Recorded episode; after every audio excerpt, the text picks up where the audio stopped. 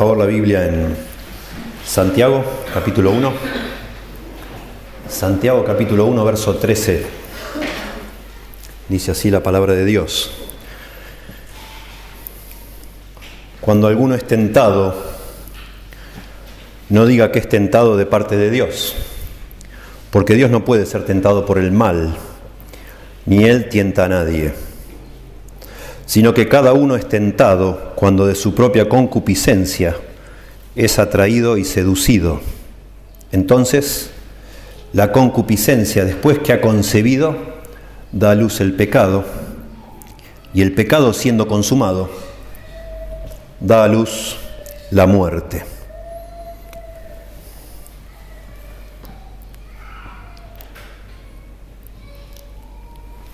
Vivimos en un tiempo muy especial donde parece que nada se esconde. Es asombroso, tanto en los diarios como en la radio o en la televisión, las personas parece que hacen fila para ir a ventilar todas sus miserias, cosas que en otra época hubieran dado vergüenza, hoy se ventilan abiertamente y cuentan de sus varios fracasos matrimoniales, de cómo usaron o usan distintos tipos de drogas, de sus infidelidades, de lo que sea, de lo que sea. Parece que hoy nuestro problema no es que las personas tengan temor de admitir algo o duden de admitir algo. El problema es que hoy parece que encontramos una justificación para cualquier cosa. Todo se puede justificar hoy.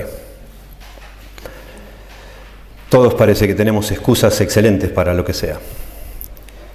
Hay, un, hay una novela muy famosa llamada La guerra y la paz, de un escritor ruso llamado León Tolstoy.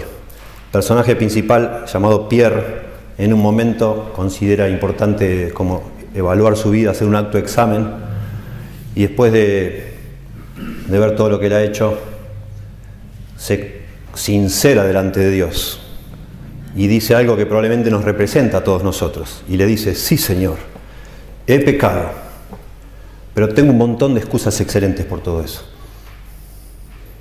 Lamentablemente, tristemente, una de las excusas más asombrosas que usamos nosotros los seres humanos para excusar nuestras mala conducta, nuestros pecados, es echarle la culpa a Dios, que parezca mentira, echarle la culpa a Dios.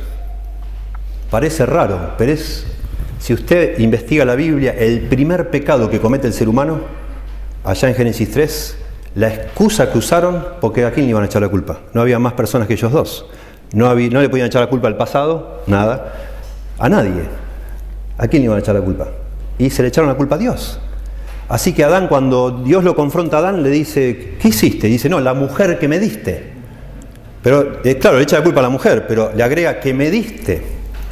¿Quién me la dio? Dios me la dio. Mirá la mujer que me diste, Dios. Y cuando Dios la confronta a Eva, dice, no, la serpiente. ¿Y de dónde salió la serpiente? La hizo Dios, ¿verdad? Bueno, hoy en día está de moda y estamos hablando de adicciones, tratando de entender para nosotros darnos cuenta que todos nosotros somos proclives o propensos a, ser adictos de algo, si se quiere, y aparte para poder ayudar a alguien que hoy actualmente está luchando con, con algo que le está esclavizando. La excusa preferida para las adicciones es la genética. Y la genética, a fin de cuentas, es echarle la culpa a Dios, porque es algo que Dios se equivocó. Yo nací fallado, nací con un defecto, que, ¿qué va a ser? Me vino así de fábrica. Y yo no sé por qué, pero es lo que me pasa. Y yo no me hice a mí mismo. Yo no sé, pero esto no lo puedo resistir y, eh, lo siento desde que soy pequeño, siento estas inclinaciones. Así que en definitiva, y, hay personas que llegan a repetirse tanto eso que yo creo que sinceramente, en un sentido, tanto mentirse con eso o creerse esa mentira, se indignan contra Dios. Y eso es una tremenda necedad y una injusticia. Y de eso habla Santiago comenzando acá, cuando dice, cuando alguno es tentado, no diga que es tentado de parte de Dios. Porque Dios no puede ser tentado por el mal, ni Él tienta a nadie, sino que cada uno de vosotros es tentado cuando de su propia concupiscencia ha atraído y seducido, dice Santiago.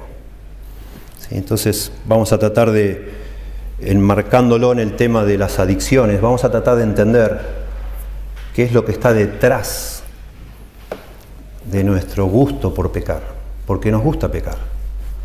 Y al final de tanto pecar sobre algunos pecados, esos pecados terminan esclavizándonos. El pecado nos promete libertad, nos promete placer, pero al final de cuentas nos esclaviza, claramente. Pero hay un mecanismo detrás del pecado. Y eso es que el pecado puede accionar en nuestros corazones, de lo cual somos nosotros responsables. Y ese mecanismo nos va a explicar Santiago. Cuando primero explica que no es Dios el que nos hace pecar, después entonces explica de dónde entonces, por qué razón es que somos tan débiles, de dónde sale esa inclinación que tenemos todos a hacer lo que no debemos. Y nos va a explicar entonces Santiago, nos va a explicar que los deseos desordenados de nuestro corazón, son el origen de los hábitos pecaminosos, a los cuales nos esclavizamos voluntariamente. Los deseos desordenados de nuestro corazón, eso es lo que aquí dice concupiscencias, ya lo vamos a explicar. Los deseos desordenados en nuestro corazón son el origen de los hábitos pecaminosos, a los cuales nos esclavizamos voluntariamente. Y esa es una buena definición para un hábito. Dijimos la palabra hábito viene del latín, que significa una persona que se hace esclavo de otro porque tiene tantas deudas que no puede pagar y termina esclavo del que le había prestado dinero. De ahí viene la palabra hábito, eh, perdón, adicción, un adicto. Y podríamos decir que una adicción es, en términos bíblicos, una esclavitud voluntaria. Eso es una adicción. Es una esclavitud voluntaria que es voluntaria al principio, cuando todavía no es esclavitud. Pero cuando llega a ser esclavitud, precisamente porque es esclavitud, ya no nos parece voluntaria. Parece que no, hay, no nos queda otra cosa que hacer, porque parece, ya parece que fuera una función de nuestro organismo, de nuestro cuerpo, que nos manda hacer eso y que no somos capaces de controlar o de frenar, porque ya estamos esclavizados, justamente. Pero es muy importante, y por eso vamos a tocar este tema, es muy importante que podamos reconocer nuestra parte de responsabilidad en cualquier hábito que sea, en cualquier adicción.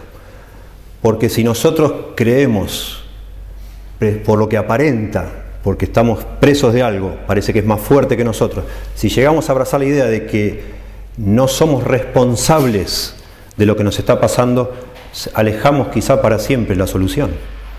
Porque ya entonces tenemos que esperar que no sé, que inventen el remedio, que inventen la terapia, que inventen la forma de sacarnos de esa situación.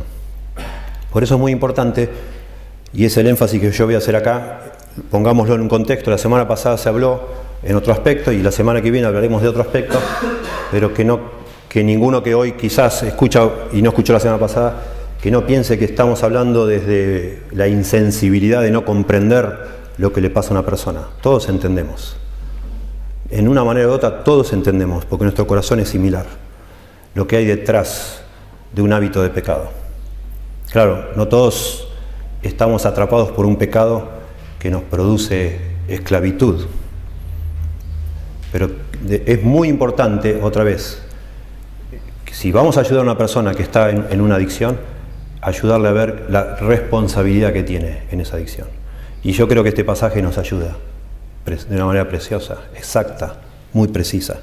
En primer lugar, Santiago nos dice en verso 13 que cada uno de nosotros es completamente responsable por las tentaciones, no Dios.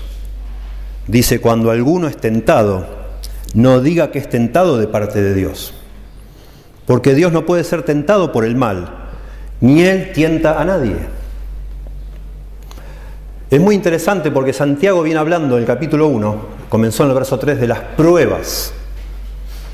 La palabra para pruebas, asombrosamente en el griego original, es la misma palabra para tentación, peirasmos. Peirasmos, es tanto prueba como tentación. Y nos venía hablando, hermanos míos, dice el verso 3, tened por sumo gozo cuando, cuando os halléis en diversas pruebas. Y empieza a hablar Santiago claramente que Dios sí nos prueba. Y en la Biblia habla que Dios prueba. Dios probó a Abraham, Dios probó a Job, Dios, prueba. Dios nos mete en pruebas, pero no nos mete en tentaciones. Sin embargo, la palabra para prueba y tentación es la misma. Y eso probablemente llegó a confusión a algunos creyentes de pensar que Dios podía hacer que tentara a alguien. ¿Sí? Es muy importante que entendamos la diferencia entre prueba y tentación. Santiago parece que a propósito, como que hace una transición del tema de las pruebas al tema de las tentaciones, usando exactamente la misma palabra. Algunos, de hecho, el verso 13, piensan que se podía traducir de manera más acertada diciendo así, cuando alguno es probado, no diga, Dios me está tentando. Otra vez, prueba y tentación, la misma palabra. Y después lo que sigue, como está. Porque Dios no puede ser tratado por el mal, ni Dios tienta a nadie.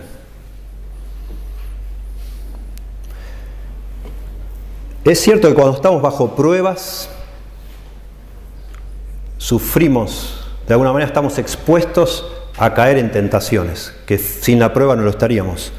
Si una persona está en dificultades financieras, está tentado a dudar de la providencia de Dios, por ejemplo. Si una persona sufre la muerte de un ser querido, va a ser tentado a dudar del amor de Dios. ¿Sí? Son pruebas. Cuando estamos en una prueba, la prueba en sí, en algún sentido, termina resultando en una tentación para nosotros, pero Dios no nos está tentando. La tentación sale de adentro de nuestro corazón. La prueba nos viene de afuera. La prueba de alguna manera es un examen para someter a otro justamente para, a prueba, para conocer su verdadera naturaleza. Por eso en las, en las escuelas llaman prueba a los exámenes. Se le toma una prueba a una persona para ver cuánto sabe, cuántos no sabe, cuánto sabe si pasa o no pasa de grado. Es un examen para saber la verdadera condición de una persona. Nunca está relacionado con tratar de que la persona, como decimos nosotros, pise el palito, para que la persona meta la pata, para que la persona eh, sea de alguna manera incitada a hacer el mal. Eso no hace una prueba. Pero cuando yo estoy en una prueba, un chico está en una prueba, está tentado a lo mejor a copiarse de otro. Pero el que le dio la prueba no lo tentó para que se copie, para nada. Pero bajo esa situación de presión es lógico que una persona quizás se le cruce la idea de hacer trampa. Pero esa idea de hacer trampa sale de su corazón, no del que le dio la prueba, obviamente. Claramente. Tentación, en cambio, es una prueba que tiene el propósito de hacer que la persona tropiece. Por eso el diablo es el que tienta. El diablo quiere mostrarle a Dios que nosotros no lo amamos a Dios, que Dios no es digno de que lo amemos. El diablo quiere hacernos caer, quiere alejarnos de Dios. Y el diablo se llama en la Biblia el tentador, pero Dios no tienta a nadie. Cuando el diablo tentó a Pedro, le fue a pedir permiso a Jesús, dice Jesús en Lucas 22. He aquí, Satanás os ha pedido para zarandearos. Cuando el diablo tentó a Job, le fue a pedir permiso a Dios. Porque en definitiva Dios es el que administra y manda, el único que gobierna este universo. Pero Dios nunca tentó a Pedro, Dios nunca tentó a Job, lo hizo el diablo. Dios permitió esas pruebas. Sin de ninguna manera Dios incitar a nadie jamás a que haga lo malo, no lo puede hacer. Y ese es el argumento de Santiago. Dios no tienta porque Él no puede ser tentado. Porque a Dios no le agrada, a Dios no le agrada cometer pecado. A Dios no le agrada cuando alguien comete pecado. ¿Cómo Él va a hacer que alguien cometa un pecado? Eso es lo que está diciendo Santiago. Dios aborrece el pecado. Sería una contradicción realmente imposible de solucionar si Dios, el mismo Dios que aborrece el pecado, procurara que nosotros pequemos. Una locura. Es una barbaridad. Y esa es la pregunta que uno se hace. ¿Y por qué razón alguien se le ocurriría echarle la culpa a Dios por su pecado? ¿Por qué Santiago tiene que escribirle esto a creyentes? Hermanos míos, está hablando de hermanos acá. Cuando alguno es tentado, no diga que es tentado de parte de Dios. ¿Por qué algún creyente iba a decir que es tentado de parte de Dios? Algunos especulan que es posible que haya habido confusión por las palabras de, Jesús allá en el Sermón del Monte, cuando enseñó la, oración que le, llamamos el Padre Nuestro. ¿sí? ¿Se acuerdan que en la oración llamada el Padre Nuestro dice, no nos metas en tentación, mas líbranos del mal? Y entonces algunos dicen, bueno, a lo mejor esa frase, no nos metas en tentación, ha generado una discusión en la iglesia antigua, de decir, bueno, ¿cómo le vamos a orar a Dios que no nos meta en tentación? ¿Será entonces que Dios nos puede meter en tentación? Bueno, no.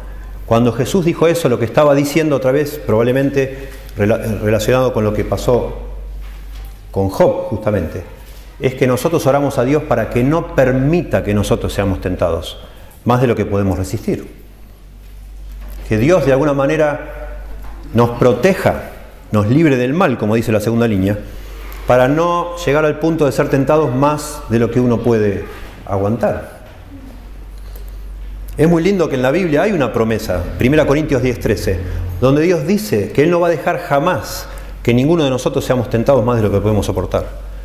Y eso otra vez está demostrado por lo que pasa con, con Pedro y con Job. Dice 1 Corintios 10:13, no os ha sobrevenido ninguna tentación que no sea humana, pero fiel es Dios, que no os dejará ser tentados más de lo que podéis resistir sino que dará también juntamente con la tentación la salida para que podáis soportar. Este es un versículo digno de ser memorizado por cada uno de nosotros. Porque es verdad que nosotros en nuestra humana debilidad, aún creyentes, hay momentos en que pensamos que estamos en una situación que es más allá de nuestras fuerzas y, llegamos a creernos y a decirnos a nosotros mismos, bueno, yo no, no podía aguantar. ¿Qué querés que haga así? Vos, vos no sabés lo que es vivir con esta persona. A veces nos dicen así. Cuando uno pide ayuda a alguien, consejería dice, no, pero pastor, usted no sabe lo que es vivir con esta persona. Yo lo tuve que hacer. Yo no, no, no, no, me puedo contener. Le respondo y le digo toda esta barbaridad porque, bueno, ya es, realmente me irrita, me saca. Y está de alguna manera diciendo, bueno, realmente esta persona me lleva al punto de tentarme tanto que yo no lo puedo resistir y peco. O hago lo que tengo que hacer. O usted no sabe lo que es vivir así, con tanta necesidad. Tuve que robar. No. Acá dice que Dios jamás a un hijo de Dios, de un creyente, le va a dejar ser tentado más de lo que pueda resistir. Dios de alguna manera sabe lo que podemos resistir cada uno de nosotros. Acá entre nosotros hay gente débil, hay gente, digamos, relativamente fuerte y gente muy fuerte, espiritualmente hablando. Dios sabe todo eso. Y Dios sabe qué puede llegar a nuestra vida y nunca dice acá, promete, 1 Corintios 10:13, que nunca va a llegar a nuestra vida más de lo que nosotros podemos manejar sin pecar. Nunca, jamás ninguno de nosotros está obligado a pecar. Jamás. Si pecamos es por culpa nuestra, no, no por culpa de Dios y no por culpa de Satanás tampoco. Porque de alguna manera el tentador es Satanás y cuando Dios promete esto, promete que Él no va a dejar que Satanás nos tiente más de lo que nosotros podemos resistir. Si Dios lo dejara, todos caeríamos, porque Satanás puede tentarnos mucho más de lo que lo hace, pero Dios no lo deja. Nos devoraría, en un sentido espiritual hablando, Satanás, si Dios lo dejara. Y si no, y no lo deja. Y si caemos entonces, a pesar de todos esos controles de Dios, si caemos en pecado, ¿por qué es entonces? Por causa de nuestro corazón. Porque sí caemos en pecado los creyentes.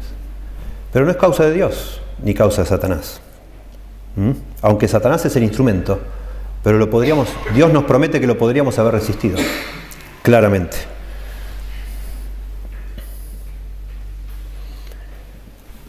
Bueno, es una especulación esto de los que creen que Santiago dice esto por la confusión que podría haber habido por la oración del Padre Nuestro.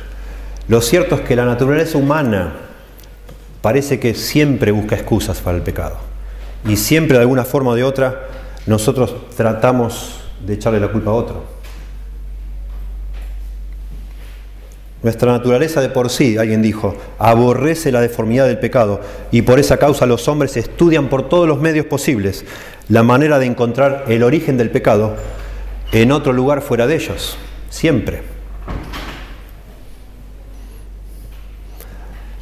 Algunos también piensan, y yo lo menciono porque es interesante, aunque no lo podemos comprobar, si ustedes ven un poquito más adelante, verso 17, Santiago 1, dice, toda buena dádiva, porque Santiago nunca cambia de tema.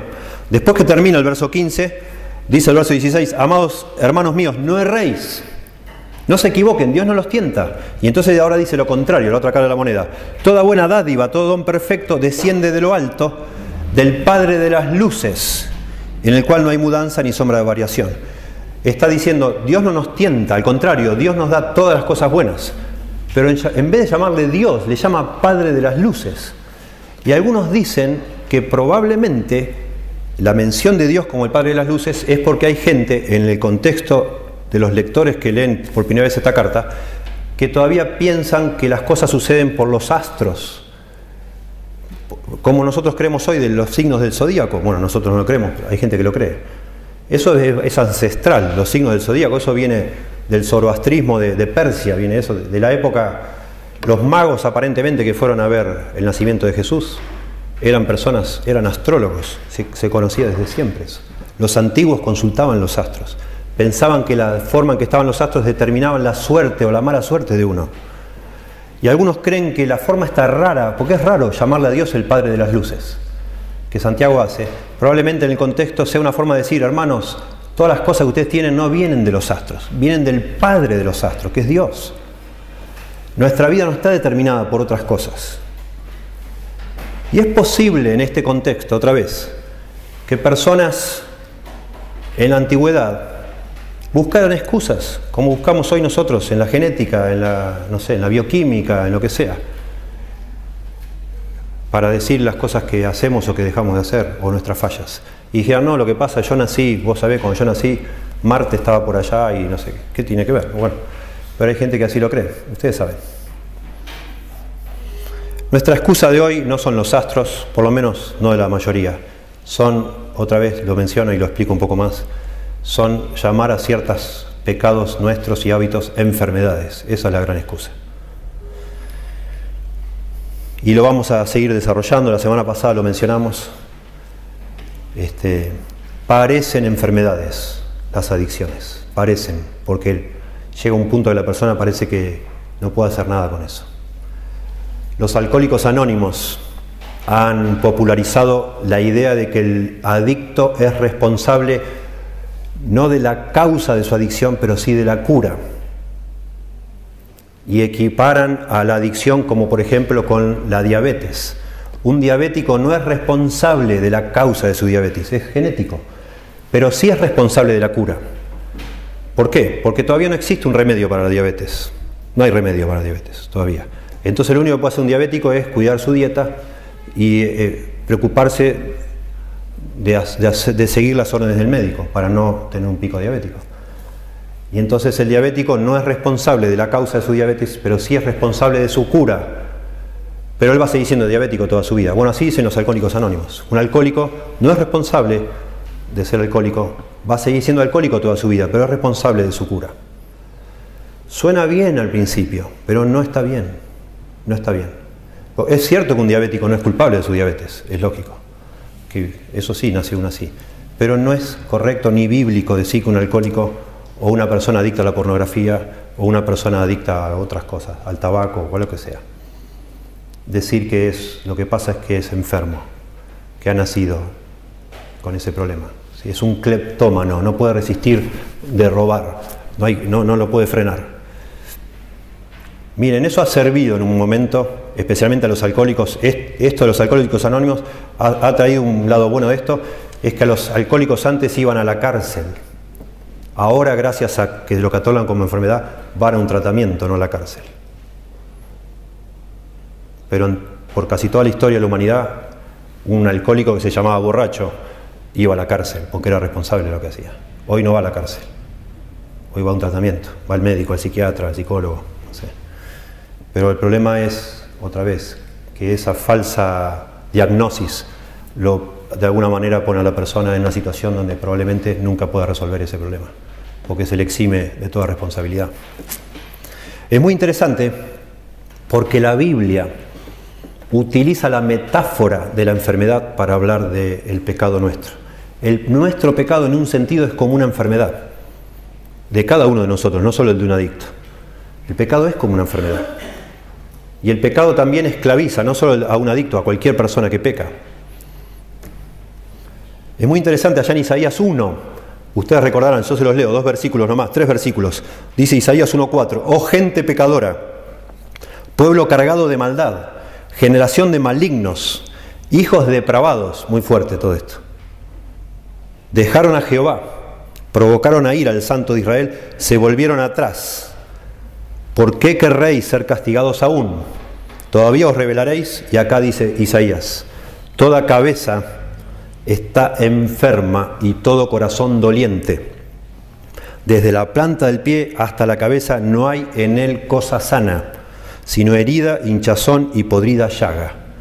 No están curadas, ni vendadas, ni suavizadas con aceite. Toda una metáfora para hablar de la condición de pecado de cada ser humano. Como que desde la punta del pie hasta la cabeza todo es una llaga, sin, sin, una llaga en carne viva, sin ser curada, sin ser aliviada con aceite, dice. Y en el mismo libro de Isaías, cuando habla de, de la obra que iba a ser el Mesías en el futuro, de la salvación, en Isaías 53, el verso 5, dice una cosa hermosa, dice, hablando de el Cordero de Dios, que iba a venir un día. Dice, mas él herido fue por nuestras rebeliones, molido por nuestros pecados. El castigo de nuestra paz fue sobre él y por su llaga fuimos nosotros curados. Y está retomando la, imagen, la, metáfora de una enfermedad, diciendo que de alguna manera el Mesías va a ser el gran médico del alma y que habiendo él cargado sobre sí nuestros pecados es capaz de curarnos de esa enfermedad llamada pecado. Pero que sea una metáfora que el pecado sea como una enfermedad no significa que el pecado es una enfermedad o que una adicción es una enfermedad. Parece una enfermedad, pero no lo es. En muchos sentidos hay cosas en común entre el pecado y una enfermedad. El pecado afecta a todo nuestro ser como la enfermedad. El pecado duele. El pecado conduce a la muerte, a la última, como la enfermedad. Y el pecado también es algo absolutamente trágico. Sin embargo, a diferencia de, la enfermedad, el pecado es algo que nosotros hacemos, no es algo que nos pescamos. Pecamos, no nos pescamos como una enfermedad. ¿sí? Lo confesamos, no lo tratamos con un tratamiento, el pecado. La enfermedad del pecado está en nuestros corazones, no está en el cuerpo como una enfermedad. Está en el alma. Cuando hablamos del corazón, no hablamos del órgano sino del, del centro de todo nuestro ser inmaterial, de nuestro ser interior. Es una enfermedad del alma el pecado, no del cuerpo. ¿Sí? Y solamente, dice la Biblia, podemos ser curados del pecado con el perdón y la limpieza que se encuentran en lo que hizo Cristo, que es el gran médico del alma, de alguna manera. Bueno, de nuevo yo veo acá, volviendo a Santiago, capítulo 1, verso 13, cuando alguno es tentado, no diga que es tentado de parte de Dios, porque Dios no puede ser tentado por el mal, ni Él tienta a nadie. El énfasis es que Dios no es responsable, nosotros somos responsables. No tengo como empieza el verso 14, sino que cada uno es tentado cuando de su propia concupiscencia. Y enfatizo en este primer punto, cada uno de su propia. Esto es un énfasis, claramente cuando uno lee en el original, lo que está diciendo Santiago dice, no, hermanos, no le echen la culpa a Dios. Cada uno de nosotros es responsable. Somos tentados cada uno cuando de nuestra propia, algo propio que tenemos, que ahora vamos a explicar, nos lleva a hacer lo que hacemos.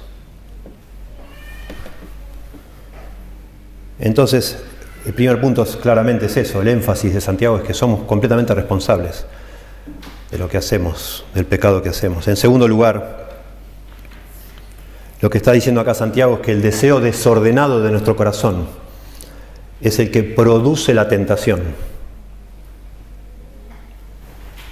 O que hace que la tentación sea efectiva, en definitiva. El deseo desordenado de nuestro corazón. Dice, sino que cada uno es tentado cuando de su propia concupiscencia es atraído y seducido. Santiago atribuye la causa de que nosotros pequemos, que al final de cuentas nos agarremos hábitos, a algo que está en nuestro corazón. Y eso le llama nuestra propia concupiscencia. En el español así lo dice. La palabra es una palabra rara que no la usamos. Nosotros no usamos esa palabra ya. Es una palabra antigua que fue acuñada, inventada la palabra por un teólogo de la Edad Media llamado Agustín. Agustín reflexionó mucho sobre esta naturaleza humana caída desde Adán y Eva.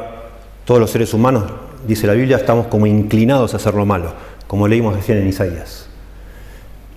Y él inventó esta palabra, en latín, la inventó en latín. Si usted busca, la, forma en que él armó esta palabra tiene que ver con un deseo intenso un deseo ardiente por hacer algo. Eso es lo que significa. Con es algo intensivo, como que le, agrega como algo que hacemos repetidamente o en forma intensiva. Cupere es la idea de desear, anhelar o hervir por el deseo por algo. De ahí viene la palabra, o la palabra cupere viene del dios romano Cupido, que era el dios del amor romántico, porque era supuestamente el dios que producía sentimientos en el corazón. Y después la, terminación sentia, que quiere decir el proceso. Así que Agustín juntó todas estas palabras y le llamó concupiscencia, que está prácticamente en casi todos los idiomas muy similar, sacada de ahí, y tiene que ver con ese, un deseo desordenado, un deseo desesperado, un deseo demasiado intenso en nuestro corazón por tener algo, por hacer algo, por buscar algo. Bueno, la verdad, esto es tan importante para todos nosotros, para entender. Vamos a dedicar un tiempito a entender, pero no lo que dijo Agustín, sino lo que dice acá Santiago, y lo que dice Pablo, y lo que dice Juan, y lo que dice Jesús, porque la palabra en el idioma original se llama epitumía, y se usa 38 veces en el Nuevo Testamento. Y es muy interesante, importante, que entendamos, porque eso es como, por decirlo de una forma, es como un monstruo que vive dentro nuestro. Y eso se llama epitumía. Hay un deseo en nuestro corazón, un deseo desordenado por algo, y no necesariamente por algo que es malo. Y esto es lo que hace interesante y necesario entender este concepto. La palabra en sí, epitumía, no significa algo malo, depende. Se usa a veces para cosas buenas en la Biblia. Dice que Jesús usa, la palabra epitumía cuando se sienta por fin con sus discípulos en la última cena y le dice, no saben cuánto he deseado comer esta cena con ustedes. Y usa la palabra epitumía, deseado. He deseado, o epitumeo, el verbo. Pablo y Timoteo le escriben a los tesalonicenses, deseamos ver el rostro de ustedes, epitumeo, deseamos. Pablo le escribe a Timoteo, si alguno anhela obispado, si alguno quiere ser pastor, buena obra desea, epitumeo. Si alguien quiere ser pastor en una iglesia, eso es buenísimo. ¿Qué tiene de malo? Súper. Habla de un deseo intenso otra vez. Y no tiene nada de malo. Al contrario, está perfecto. Sin embargo, de las 38 veces que mencioné, la mayoría se usan en sentido negativo, porque enfatizan este, este aspecto de un deseo que está fuera de lugar, que se sale del cauce, digamos que es desordenado y que termina deseando algo de una manera enfermiza y lo transforma entonces a ese deseo en algo malo. Y nos arruina la vida eso. Miren, para mí es muy importante hablar de esto por lo siguiente. Porque es una... Detrás de las adicciones hay un aspecto que le rompe la cabeza a, todos los que estudian las adicciones y a los que son adictos, por supuesto. ¿Por qué hay personas que se pueden ir a vivir adentro, por ejemplo, de un casino y nunca jamás van a jugar un centavo de nada, no les interesa, ni les importa? Porque hay personas que pueden, pueden tomarse un, un, vermut todos los días, una cerveza, no sé, una botella de vino y nunca jamás se extralimitan y no les, no les tienta, no les llama la atención. Y hay otros que se, se pierden con una botella. ¿Y por qué uno se pierde y el otro no le importa? ¿Dónde está la clave de todo eso? Bueno, otra vez, parece que fuera un tema genético. Bueno, este debe tener algo, sin embargo no encuentran nada. Hacen estudios, miren que hay publicaciones y publicaciones con mellizos, hijos mellizos de padres alcohólicos, y, e incluso han conseguido hijos mellizos de padres alcohólicos que han sido dados en adopción. O sea que supuestamente tienen la herencia, pero los crió otra persona, tratando de sacar el factor, digamos, crianza y, como si fuera singularizar lo que puede ser la genética. Uno de pronto es alcohólico y el otro es nada, ni le interesa. ¿Qué es eso? Bueno, la respuesta está en la Biblia. Y la respuesta está en el concepto este de epitumía. En cada uno de nuestros corazones está la posibilidad como agazapada, en cualquier momento, digamos, puede desatarse eso de desear algo tanto que uno lo agarra y el día que lo agarraste es el principio del fin. Porque después lo vas a volver a desear y lo vas a volver a desear y lo vas a volver a desear y lo vas a volver a desear y va a llegar un momento que ese hábito y de alguna manera lo que te da cambio ese deseo, esa satisfacción, te va a llevar a una esclavitud, a lo que es una adicción. Pero todo comienza con este deseo, desordenado por algo. Y ese deseo que uno le dio rienda suelta, de alguna manera se fortalece, al punto que después ese deseo termina controlando la vida de una persona. Por eso quiero, no voy a, con ustedes no vamos a ver los 38 versículos donde habla la palabra epitumía, pero he hecho como una especie de destilado, por decir así, para que podamos entender como lo que la Biblia menciona de la capacidad, la fortaleza, lo, lo que está operando dentro de nuestro corazón, contribuyendo a que nosotros tengamos esta lucha que parece sin cuartel, sin fin, mientras estemos en este cuerpo, con lo que no queremos hacer, pero y sabemos que no nos conviene, pero lo hacemos igual. Y ese es el, el punto está en esto en ese deseo desordenado.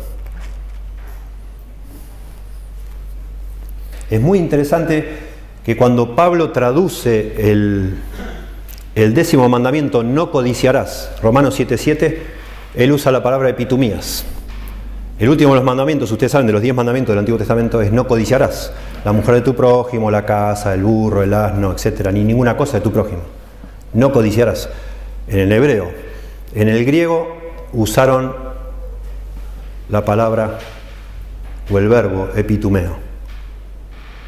Porque esa es la idea, codiciar, desear algo de una manera intensa. Pablo llega a decir incluso, perdón, Pedro, que en el mundo hay corrupción, en el mundo este en que vivimos hay corrupción por causa de las epitumías de las personas. La corrupción que hay en el mundo surge de esos deseos desordenados de todos sus habitantes.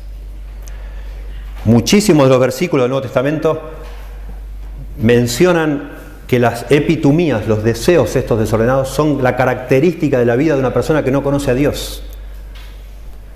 Dice, por ejemplo, Pedro dice que los no creyentes andan en lascivias, concupiscencias, embriagueces, orgías, disipación y abominables idolatrías. Jesucristo le dice a los fariseos de su época, que eran religiosos pero no convertidos, los deseos de vuestro Padre queréis hacer. Epitumías. Y está diciendo que, Juan 8:44, estoy citando que sois hijos de vuestro Padre el diablo. Y los deseos de vuestro Padre queréis hacer. Wow. De alguna manera dando a entender otra vez que el diablo está relacionado, el diablo está de alguna manera echando leña al fuego para que esos deseos podamos llevarlos adelante. Juan dice que el mundo pasa y sus deseos, ¿se acuerdan? Que también el mundo está colaborando. El sistema este que llamamos el mundo, el sistema este organizado, que la Biblia lo menciona como un sistema opuesto a Dios, organizado de maldad, está de alguna manera también echando leña al fuego a los deseos de cada corazón de nosotros. Sin embargo, lo que más relaciona la Biblia a estos deseos es la carne, los deseos de la carne, los deseos de la carne, los deseos carnales, los deseos carnales. Muchísimas veces se menciona, porque es el lugar donde están esos deseos, están dentro nuestro, agazapados dentro nuestro, y de afuera está el mundo y Satanás echando leña al fuego, pero eh, el lugar donde están ellos es dentro nuestro. Dice Pablo en Tito 3:3, porque nosotros, nosotros los creyentes, también éramos en otro tiempo insensatos, rebeldes, extraviados, esclavos de concupiscencias, epitumías, esclavos de los deseos y deleites diversos. Cuando habla de los falsos maestros la Biblia, dice que una de las características del falso maestro es que vive para satisfacer sus deseos y aprovecha porque él se da cuenta que la gente vive para satisfacer sus deseos. Y él utiliza esa debilidad de cada ser humano para seducir a las almas, ofreciéndole satisfacer esos deseos. Y dice así, por ejemplo, Pedro, en 2 Pedro 2.10, siguiendo la carne, andan en concupiscencia e inmundicia y desprecian el señorío. Judas 16, hablando de los falsos maestros, dice, murmuradores, querellosos, que andan según sus propios deseos, epitumías. Me impresiona a mí, me impresiona ver que es la característica, andar según algo en la Biblia es como el motor que hace que la persona se mueva. Son esos deseos. La gente que no conoce a Dios vive, se levanta y se motiva para hacer algo porque tiene deseos desordenados en su corazón, por cosas, lo que sea. Hay personas que desean el dinero, hay personas que desean, no sé, tener fama, desean que los demás los quieran, que los admiren, lo que sea, pero son todos ellos los deseos que movilizan a una persona.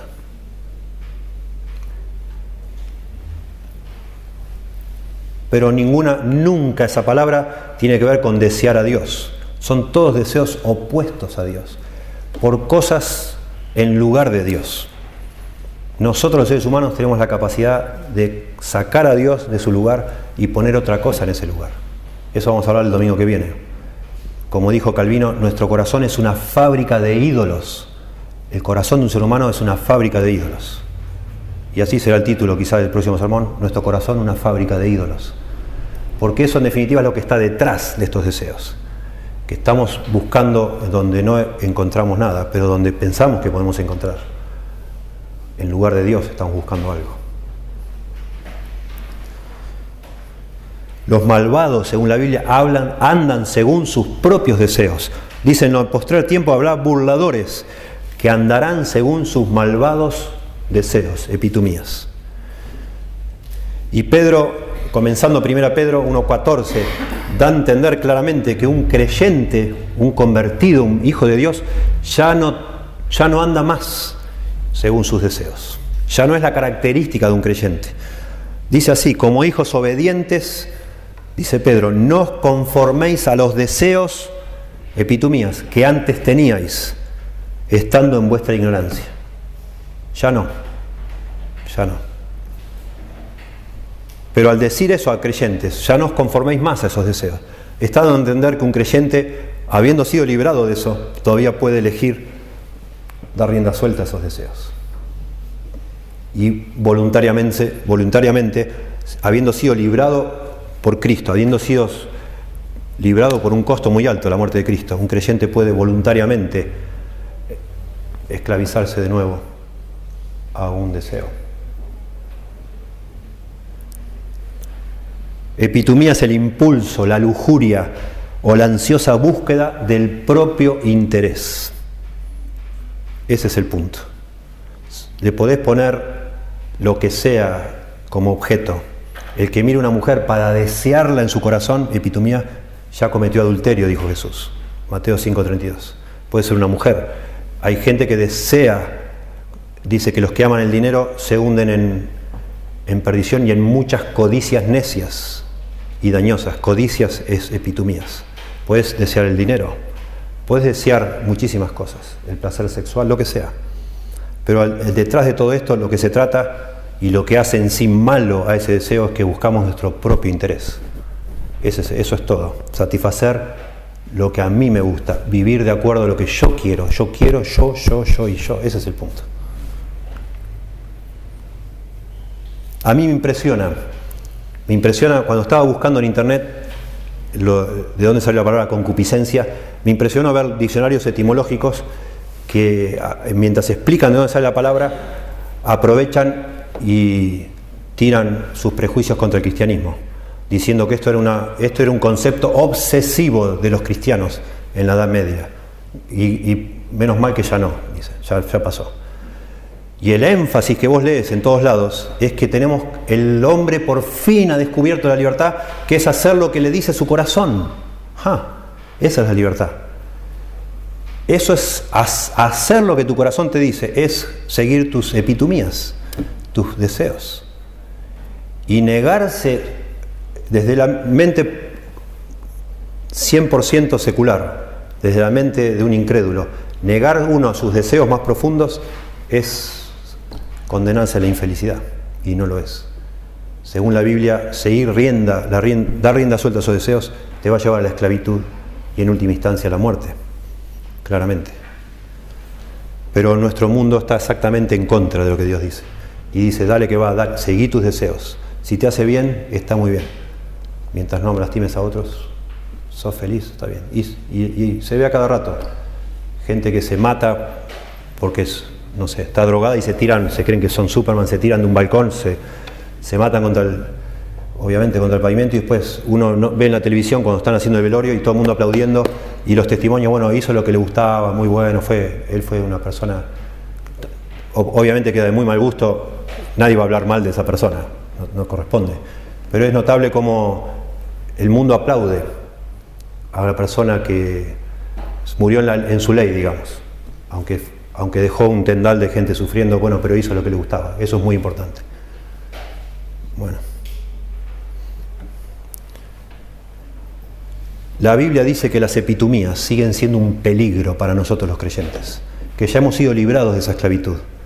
Noten que dice Pablo en Romanos 6:12, no reine pues el pecado en vuestro cuerpo mortal, no reine, no, no, no domine la idea, que no gobierne el pecado en tu cuerpo, de modo que lo obedezcáis en sus concupiscencias, epitumías, dando a entender que esos deseos desordenados de alguna manera están al servicio del pecado que está en nuestro corazón.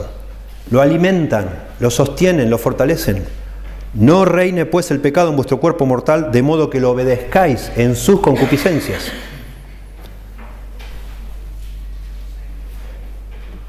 Romanos 6.12 era eso. Y, y Pedro advirtiendo a los falsos maestros, dice que aún los falsos maestros pueden llegar a engañar a los creyentes dice que los falsos maestros seducen con concupiscencias de la carne y disoluciones a los creyentes. Porque siempre, hasta el día que el Señor nos lleve, siempre que estemos sobre esta tierra, en nuestro corazón va a haber algo que hace susceptible a la seducción de satisfacer nuestros deseos. Ahí están, ahí están.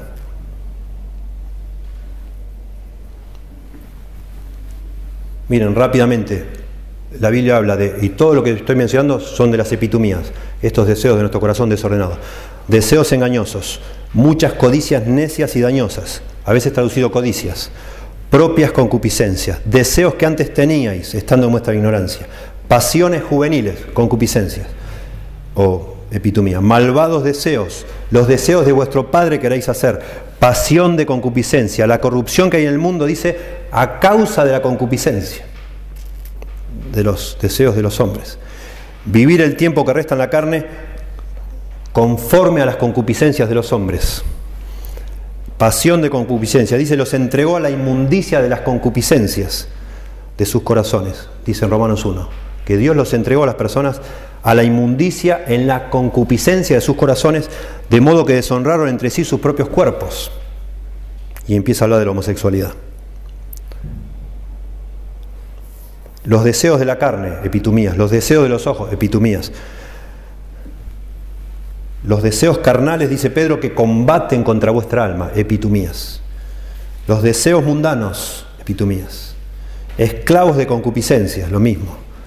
Dice que hay falsos maestros que van por las casas seduciendo a las mujercillas cargadas de pecados, arrastradas por diversas concupiscencias.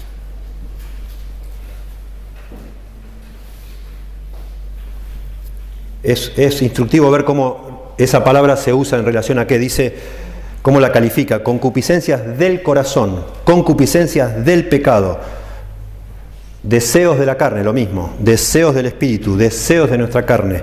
Concupiscencias de los hombres, los deseos de la carne, los deseos de los ojos, los deseos del mundo, los deseos carnales, los deseos de la carne.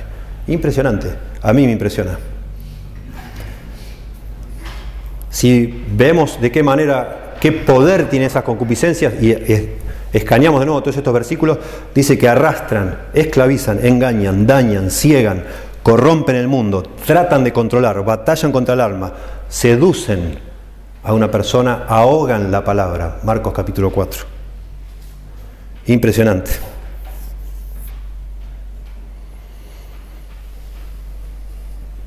Bueno, Santiago está diciendo que de ahí surge la tentación, el caer en tentación, no de Dios. No menciona a Satanás, Santiago, interesante, no lo menciona. No es que no tenga parte, pero no lo menciona porque él quiere enfatizar la responsabilidad de cada uno de nosotros. No lo menciona. No menciona al mundo tampoco. Menciona el corazón nuestro. De ahí sale todo, ese es el gran problema. Y si quisiéramos decir, si quisiéramos usar el lenguaje de las enfermedades, diríamos en ese caso que todos los seres humanos tenemos un problema genético, desde Adán y Eva, heredado de Adán y Eva, que son las concupiscencias. Todos lo tenemos, claramente. Y uno cuando va creciendo se da cuenta, y sobre todo con la mente renovada por el Señor, te das cuenta que así es. Y que el mundo se mueve por eso. Y que el mundo de la publicidad apela exactamente a eso. Pense nomás. Hablábamos la semana pasada de ese texto de Proverbios 23, cuando habla del vino, cuando rojea, cuando resplandece en la copa. Todas las publicidades de vino, de alcohol, de cerveza, todos apelan a eso.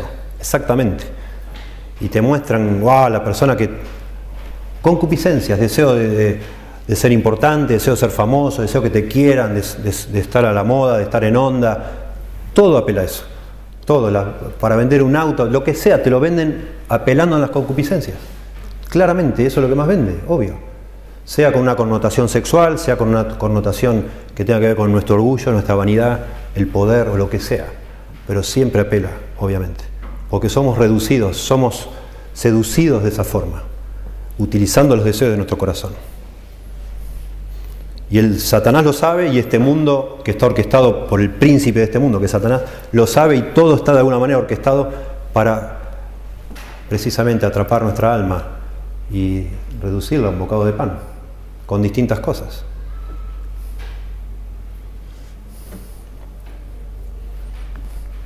Y esos deseos finalmente nos llevan a la esclavitud, como leímos recién en Romanos 6:12, claramente.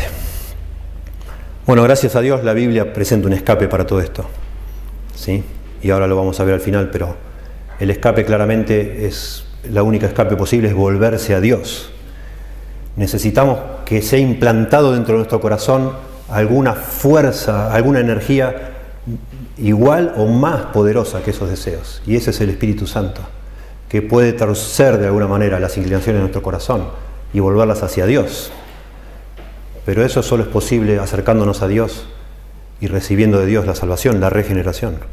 Sin eso es imposible, nosotros no, podemos. No lo podemos. Y por eso parece una enfermedad. Porque decís, no, yo no puedo. Yo me lo, mirá que me propuse y me propuse y dije, no lo voy a hacer, no lo voy a hacer. Y lo hice de nuevo. Y lo hice de nuevo. Y ¿cómo puede ser? Y bueno, así es.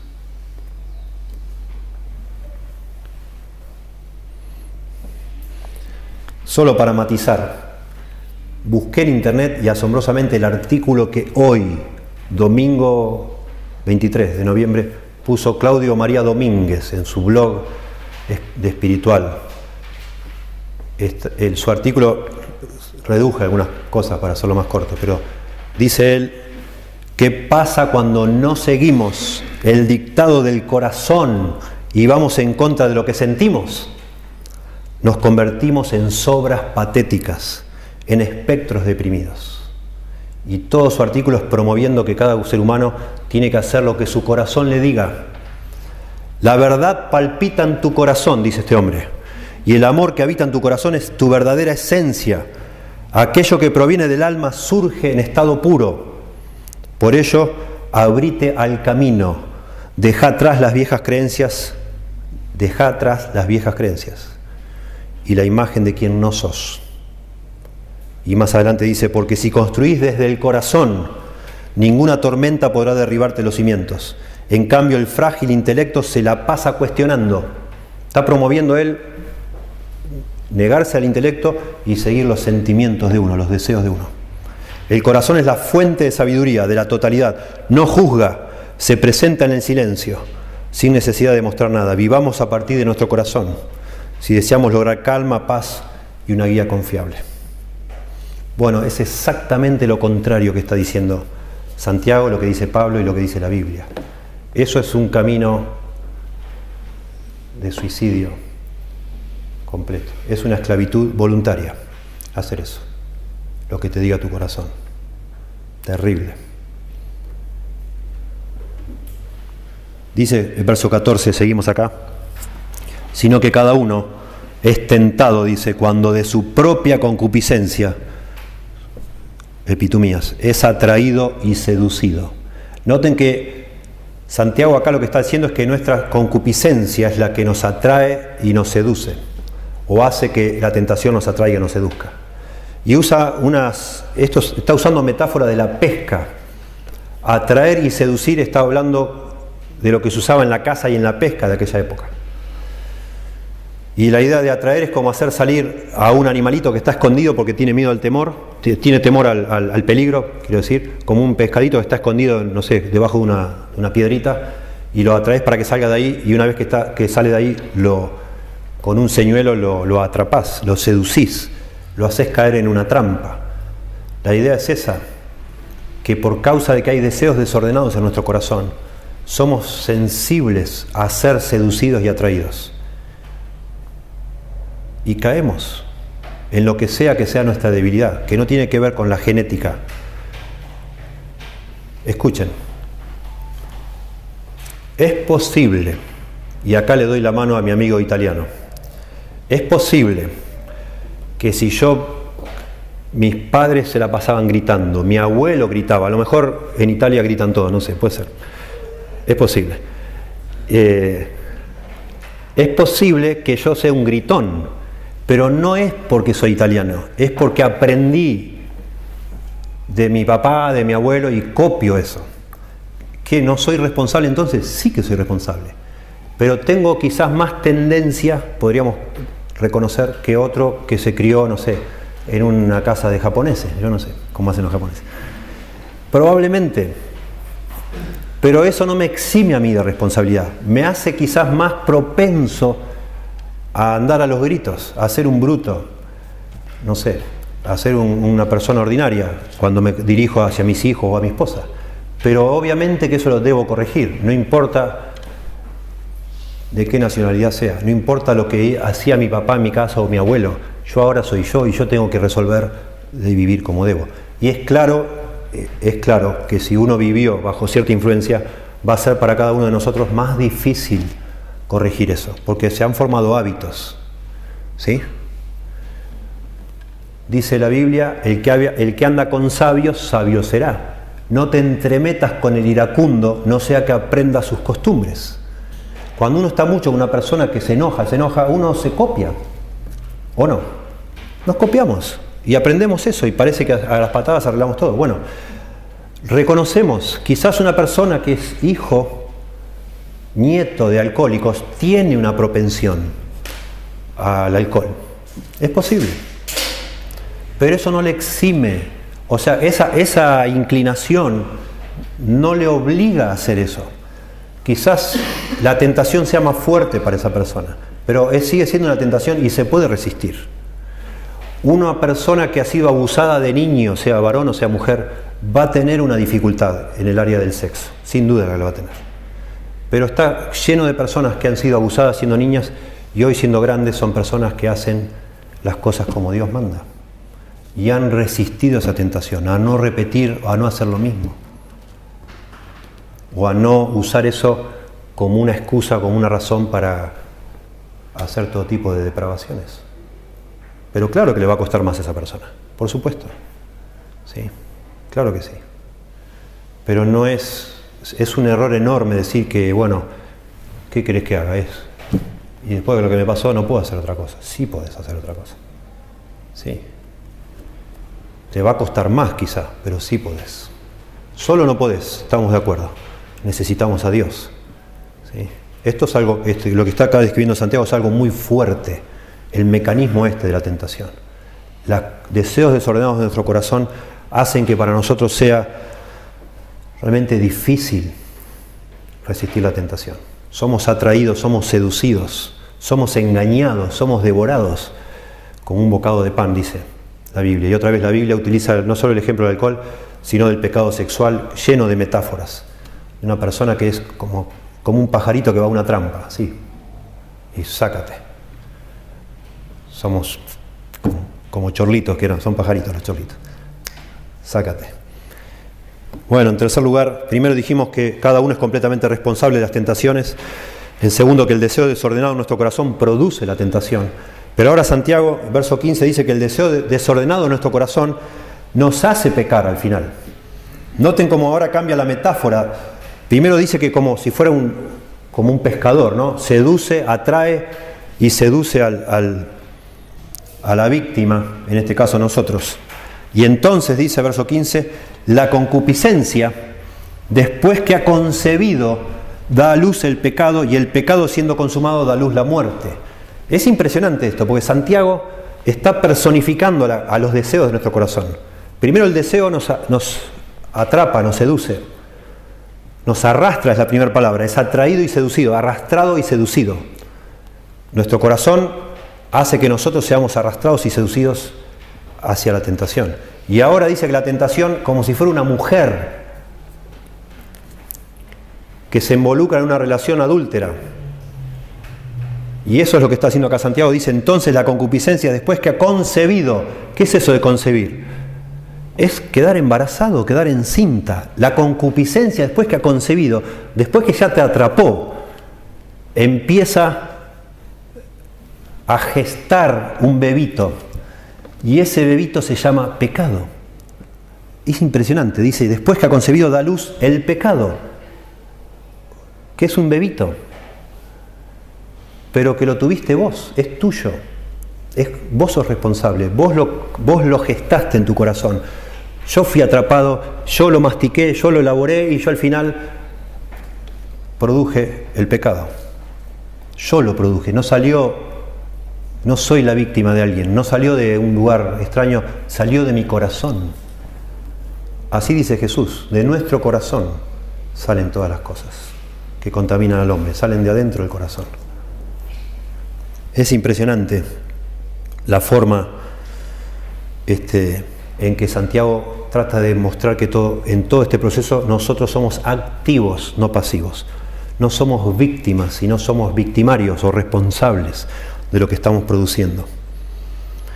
En esta, en esta explicación, y es necesario decirlo como un paréntesis, hay una verdad que es muy valiosa para muchos de, de nosotros acá y los que escuchen. Al decir esto, Santiago separa de una manera necesaria la tentación del pecado.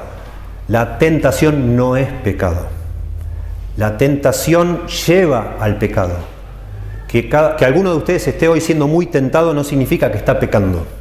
Hay personas muy sensibles que se lamentan y se angustian y oran a Dios, le piden perdón porque están siendo tentados. Que seamos tentados no quiere decir que estemos pecando.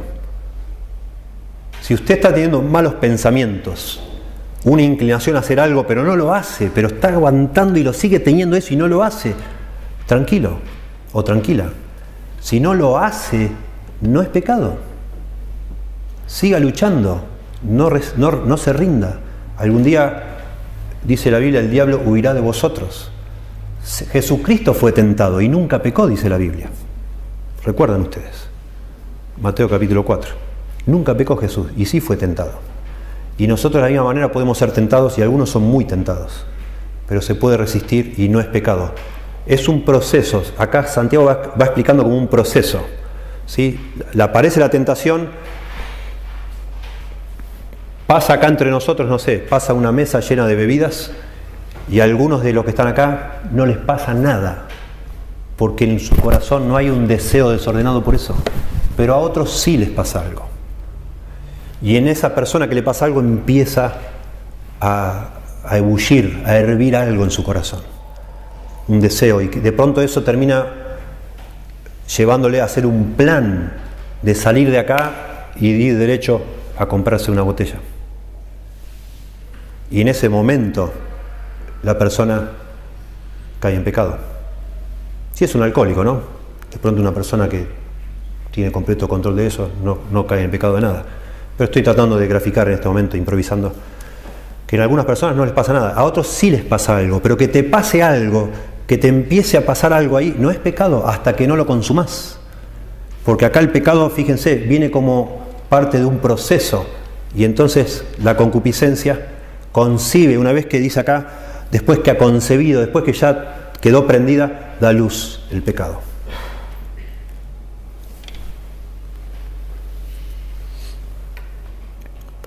Impresionante. Impresionante otra vez que toda la terminología acá está hablando de una mujer ramera. Y está Santiago que ya había hablado de la sabiduría. Santiago 1.5 dice, si alguno tiene falta de sabiduría, pídala a Dios y le será dada. Santiago está relacionando sin duda a conceptos del libro de Proverbios, que a la sabiduría se la personifica con una mujer y a la necedad con una mujer ramera, que va también seduciendo a los jóvenes y los invita a venir a ser necios y les invita a, probar el pan de balde y cosas así. Ustedes pueden ver en el libro de Proverbios los primeros capítulos. Y lo que está acá de alguna manera es personificando como una mujer, pero en el, aspecto que seduce, que detrás, de alguna manera, la, experiencia, sobre todo de los hombres, es posible entender de lo que significa esa seducción, de lo que significa esa concupiscencia. Y al final da luz. Y por último, y yo lo separé solo para hacer un énfasis acá, porque ahora Santiago de alguna manera habla de cómo comienza, de cómo se gesta ese proceso y ahora cómo termina. Comienza mi corazón con la concupiscencia, se elabora con la concupiscencia hasta que nace el pecado. Y el pecado, dice acá, cuarto punto, el mismo pecado repetido, esto lo digo yo, repetido, acá no habla de repetido, puede llegar a controlarnos y a esclavizarnos y por supuesto nos mata. Porque acá dice, y el pecado siendo consumado, da a luz la muerte. Ahora el, pecado se hace grande ahora, es la idea. La palabra siendo consumado es la, tiene el concepto de completar enteramente, llevar a la madurez, crecer completamente, en el sentido figurado y pasivo como está acá, de algo que ha completado su acción y sigue su curso, de llegar a una etapa final. La idea puede ser de estar completamente formado. Y otra vez, como que esta, esta analogía es, concebimos un bebé que se llama pecado y ese pecado una vez que crece y se hace grande, lleva a la muerte. Y yo entre líneas, pensando en otros textos de la Biblia, pienso que este pecado crece y se fortalece en la medida que lo seguimos cometiendo, el mismo pecado. Y ese pecado al final, lo sabemos por otros textos de la Biblia, nos esclaviza. Un pecado que se repite y se repite y se repite termina formando un hábito. Y hay ciertos pecados, lo hablamos la semana pasada, que hoy se llaman adicciones. Y dijimos que la lista de adicciones se ha hecho enorme ya. Adicción al chocolate, a los tatuajes, a las pesas. Perdón, Emanuel. yo estaba, la semana pasada no estaba. Hay gente que se adicta a las pesas. Este, adicción a, a los eh, medicaciones para dormir, adicción, incluso hay gente que se adicta a tomar sol, hemos encontrado. Este, adicción al tabaco, adicción a las drogas, al alcohol, adicción al sexo, a la pornografía, etc. A la televisión, a los juegos electrónicos, a la tecnología, etc. Y hay, yo decía que hay gente, hay, hay, profesionales que se molestan mucho porque la lista se ha hecho tan grande. Sin embargo, al hacerse la lista así tan grande, en un sentido hay un beneficio, que es que podemos llegar a pensar ¿no? en, la sustancia en sí. ¿La cocaína es adictiva? Sí, es adictiva, claro que sí. Pero al ver que también el chocolate es adictivo, uno dice, ¿pero qué tiene en común la cocaína con el chocolate? ¿Qué tiene en común, no sé, la cocaína con, ir a un gimnasio? ¿Qué tiene? No tiene nada que ver. Bueno, sí hay algo en común que todas esas actividades o sustancias producen un efecto inmediato en la persona. O la persona anda buscando, y esto, esto tiene que ver con las epitumías, los deseos, la persona anda buscando detrás de ese deseo, hay quizás el deseo de ser fuerte, de no ser más tímido, de no pensar, de olvidar, de sentirse poderoso, de lo que sea. pero quiere ya. Todas las, cosas, eh, pecados, sustancias, personas, etcétera, que producen una adicción tienen en común que lo que dan lo dan ya. Y por eso es tan adictivo.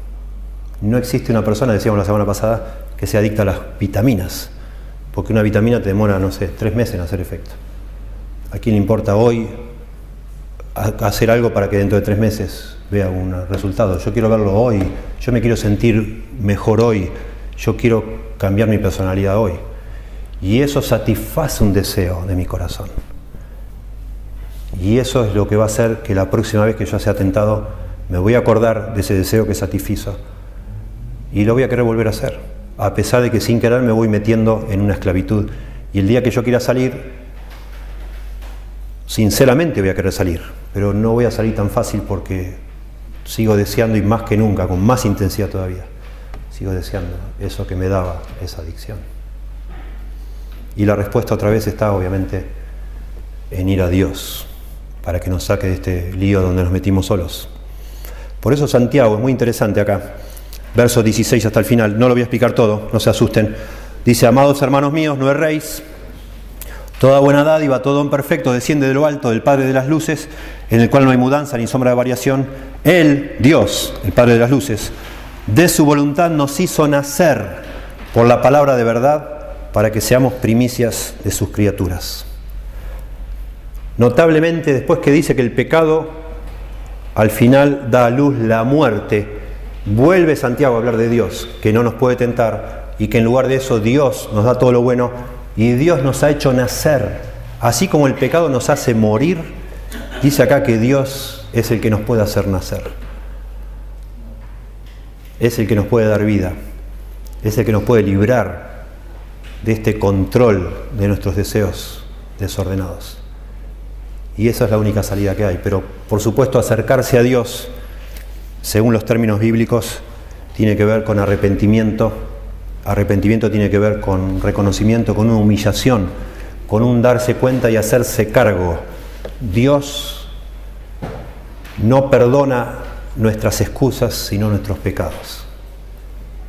La única manera de encontrarnos con Dios y recibir de Dios ese poder que no tenemos nosotros, ese perdón, esa limpieza, es llegar a Dios en los términos de Dios, reconociendo que lo que hacemos es lo que Dios dice, no lo que a mí me parece.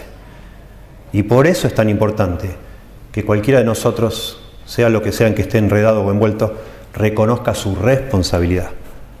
Porque eso nos va a llevar a un genuino arrepentimiento y a pedir auxilio de Dios y a pedir el perdón de Dios.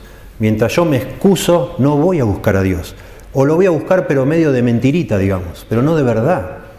Lo voy a ver a Dios como algo, bueno, a lo mejor me ayuda, bueno, lo voy a probar, junto con otras cosas, pero hasta que no me vea realmente como soy, en la situación espantosa que la Biblia dice que estoy, no me voy a caer de rodillas a clamar desesperadamente para que Dios me ayude.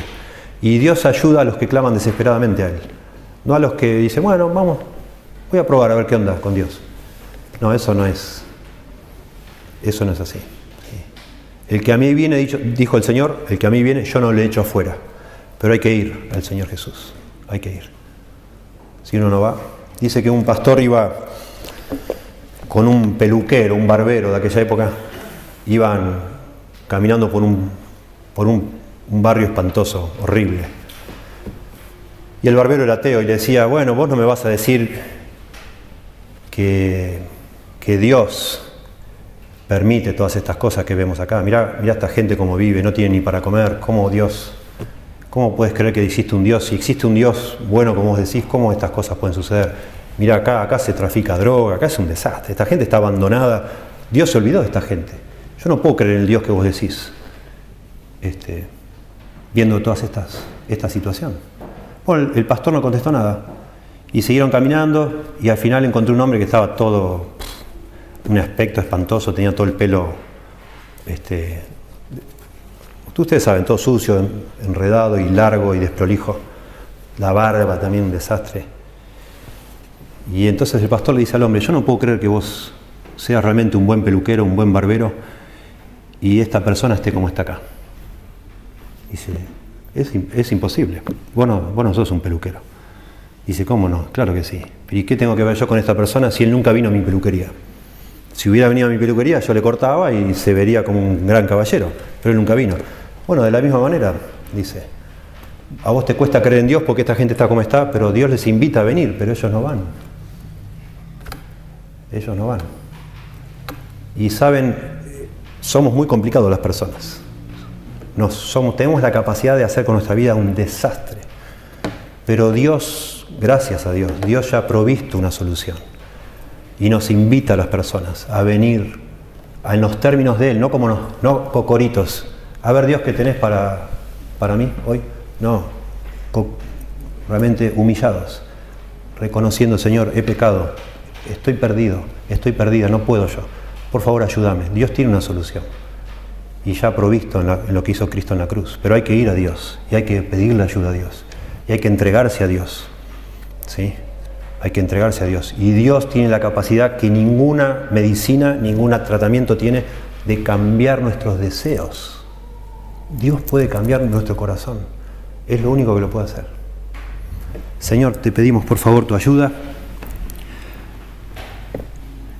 Cada uno de los que estamos aquí, Señor, para que intervengas en nuestra vida. Algunos ya te conocemos de hace un tiempo y damos testimonio de que tú has intervenido en nuestro interior, cambiándonos, sacando un corazón de piedra y dándonos un corazón nuevo. Rogamos, Dios, por favor, que obres el milagro de la salvación, del perdón, de la regeneración en los que aún no lo, lo, han experimentado, Señor. Que tú les concedas arrepentimiento, el volver en sí, el darse cuenta de la situación en que están, de la necesidad, Señor. Y si acá entre nosotros hay personas que ya han sido salvadas, son cristianos, pero están luchando con los deseos, con las tentaciones, con hábitos de pecado, que tú les permitas, por medio de tu Espíritu, identificar en qué lugar hay que cortar, Señor, este, esta cadena enfermiza de pecado y de, esclavitud, Señor, y que, que tú les ayudes a ver el corazón, la raíz, y puedan arrepentirse de esa necesidad. ¿Por qué, Señor, siendo creyentes, por qué, por qué seguir nuestros deseos? ¿Por qué creer que lo que nosotros deseamos es mejor de lo que tú nos quieres dar, Señor? Que tú nos convenzas, por favor, y nos ayudes a ver la maldad de nuestro corazón, la locura de nuestros pensamientos y nuestros planes, para de verdad despojarnos de una vez del pecado que nos está controlando o esté controlando a alguien, Señor, hoy. Damos gracias por tu palabra, en el nombre de Jesús. Amén.